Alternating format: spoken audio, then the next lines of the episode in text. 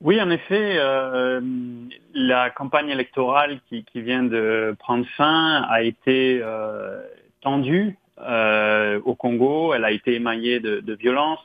Euh, nous avons documenté des affrontements euh, entre militants de partis politiques rivaux, euh, des, des, cas de, de violences sexuelles même et de morts. Il y a eu des actes de, de vandalisme contre des bureaux de, de partis et, et, et, des actes d'intolérance politique. Et malheureusement, euh, cette violence a, continué d'ailleurs euh, en fin de semaine dernière, euh, depuis la, publication de, notre rapport. Il y a eu encore des, violences dans des rassemblements, des blessés. Il y a même eu un mort dans, le sud-est du pays, à, à. Il y a eu un candidat à la députation UDPS qui a été tué dans le sud Kivu, à Ouvira.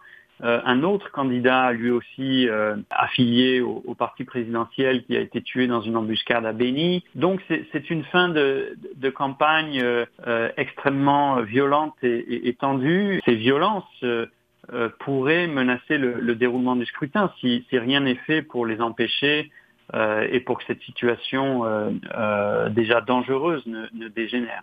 Selon vous, qu'est-ce qui serait principalement la cause ou bien à la base de ce genre de violence, selon vous?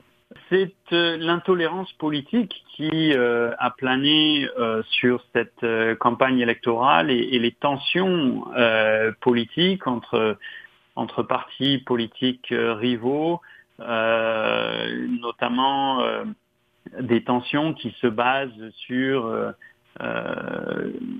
pour l'opposition par exemple un manque de confiance dans le processus électoral le, fait qu'il euh, n'y a pas eu une transparence totale sur les diverses euh, étapes des, des, des préparatifs euh, électoraux.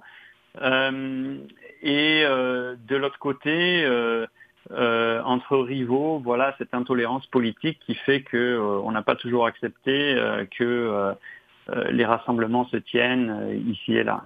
La campagne électorale s'est arrêtée hier et éventuellement maintenant nous sommes à quelques heures, si vous voulez, à un jour pratiquement du scrutin. Comment éviter